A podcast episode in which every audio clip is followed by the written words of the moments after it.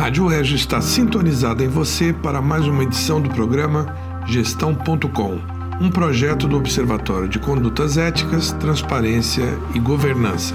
Eu, Manuel Marcondes Neto, da Faculdade de Administração e Finanças da UERJ, trago a cada novo episódio um conceito, um conteúdo, informação e reflexão, enfim, sobre o campo da governança.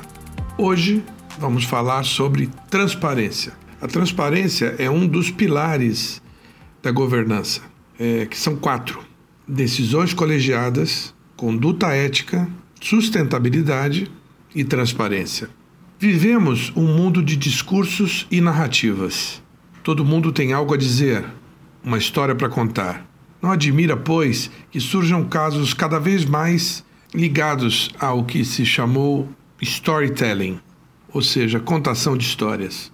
Toda organização hoje conta com profissionais trabalhando no que se chamou também de marketing de conteúdo, ou content marketing. Significa você ter controle sobre o que é dito eh, de maneira integrada para o seu público, ou, melhor, seus diversos públicos.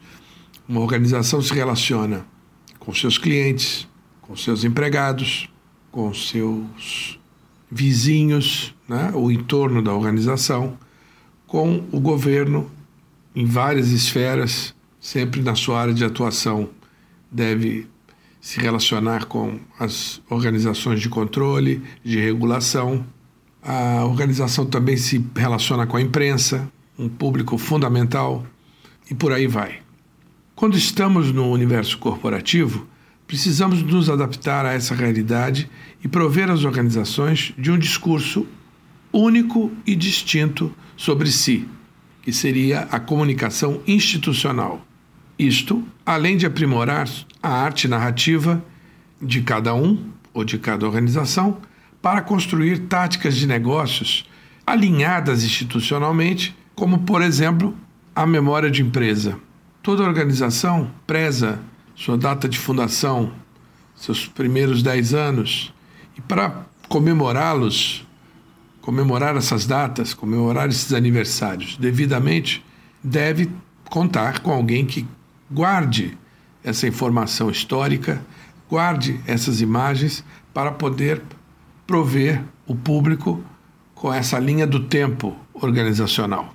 Hoje, como um sinal dos tempos, surge a demanda global por transparência algo que se abate sobre governos, organizações governamentais, empresas e também organizações da sociedade civil.